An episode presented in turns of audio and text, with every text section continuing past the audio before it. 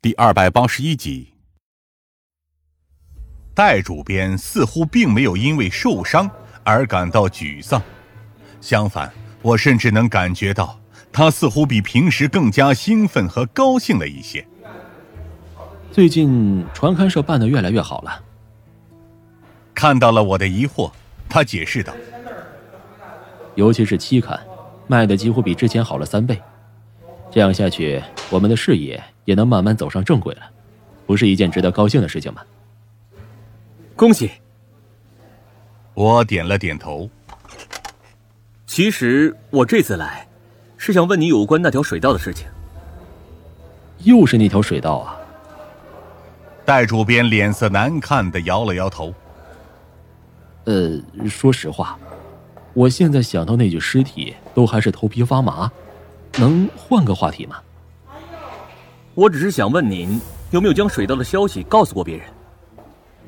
我接着问道：“任何人都行，除了您和阿和，还有其他人知道这条水道的存在吗？”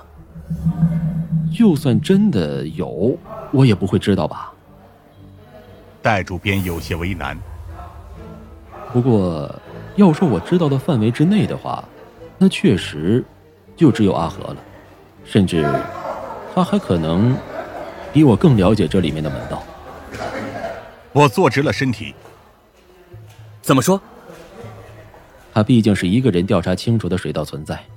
那段时间，我们鼓足了劲儿想搞的大新闻。他也很积极，出去了几天才回来，然后马上就告诉我找到了一条不得了的水道。我缓缓的点了点头。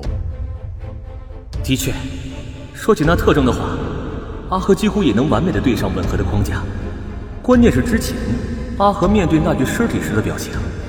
如果说戴主编是纯粹的害怕和恶心的话，那么阿和就更多出了一些紧张。他当时又是在紧张着什么呢？见我陷入了沉默，戴主编说道：“阿和其实也是个好孩子，虽然出身不怎么好，但是性格很随和。人虽然懒了点但是也算有责任心。”我觉得他应该没什么问题。出身不好，我格外听到了这几个字。能不能解释一下，他具体的出身是什么样的？阿和无疑也是平民出身，而且按照戴主编的说法，作为省城老城区的本地土著，在加入传刊社之前，他甚至连书也没有读过。没有读过书。我更为诧异起来，这怎么可能？阿和不仅识字，还能熟练的操作电脑，他的本职工作不也是编辑吗？这可不是文盲能做的事情啊！没读过书和没有文化是两码事。事实上，他貌似不知道用了什么方式自学成才了。戴主编漫不经心的说道：“他的学习能力确实出色，这点。”我们传刊社也是公认的。然后呢？然后就这些了。戴主编耸了耸肩。张警官，我们确实和您正在调查的案件没关系。上次那具尸体已经让我难受了好一阵子了。但是你们了解水道的运行规律也是事实。你确定，从没将这消息告诉任何人？戴主编再度否认。我这才告辞，只是转头又回到了传刊社。屋子里几个人正在三三两两的聊着天，没有几个人在工作。这时的阿和也只是靠在椅子上玩手机而已。见到我推门而入，他们也只是抬起头看了我一眼而已，并没有做出其他反应。只有阿和多看了我一眼，眼中似乎满是疑虑，仿佛不明白为什么我还要回来。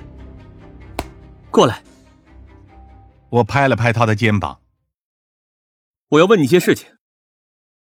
阿和多少有些紧张的和我来到了传刊社的门外，局促不安的打量着四周。那个，您有什么事儿吗？让我从头开始确认。我紧盯着阿和，试图从他恐惧紧张的外表之下发现一些端倪。最开始是你发现的那条水道，没错吧？阿和很快点了点头。是我，通过什么方式发现的？只是根据一些传言走访调查，加上运气好而已。阿和有些为难的说道毕竟死猪生意的流传在老城区这边也不是一天两天的事情了。为什么碰到之后没有第一时间选择报警呢？：“这点让阿和更为紧张起来。主编不让我报警，而且我们要做的本来就是小本生意而已，万一因此得罪了那些人，不就糟了吗？”我摸了摸下巴，所以，你发现那条水道之后，还有没有将这消息告诉其他人？阿和立刻摇了摇头。嗯，没有了，只告诉了主编，然后主编让我不要透露给其他人。又是戴主编，我回想起躺在病床上的戴主编，总是觉得世上没有这么多巧合的事情。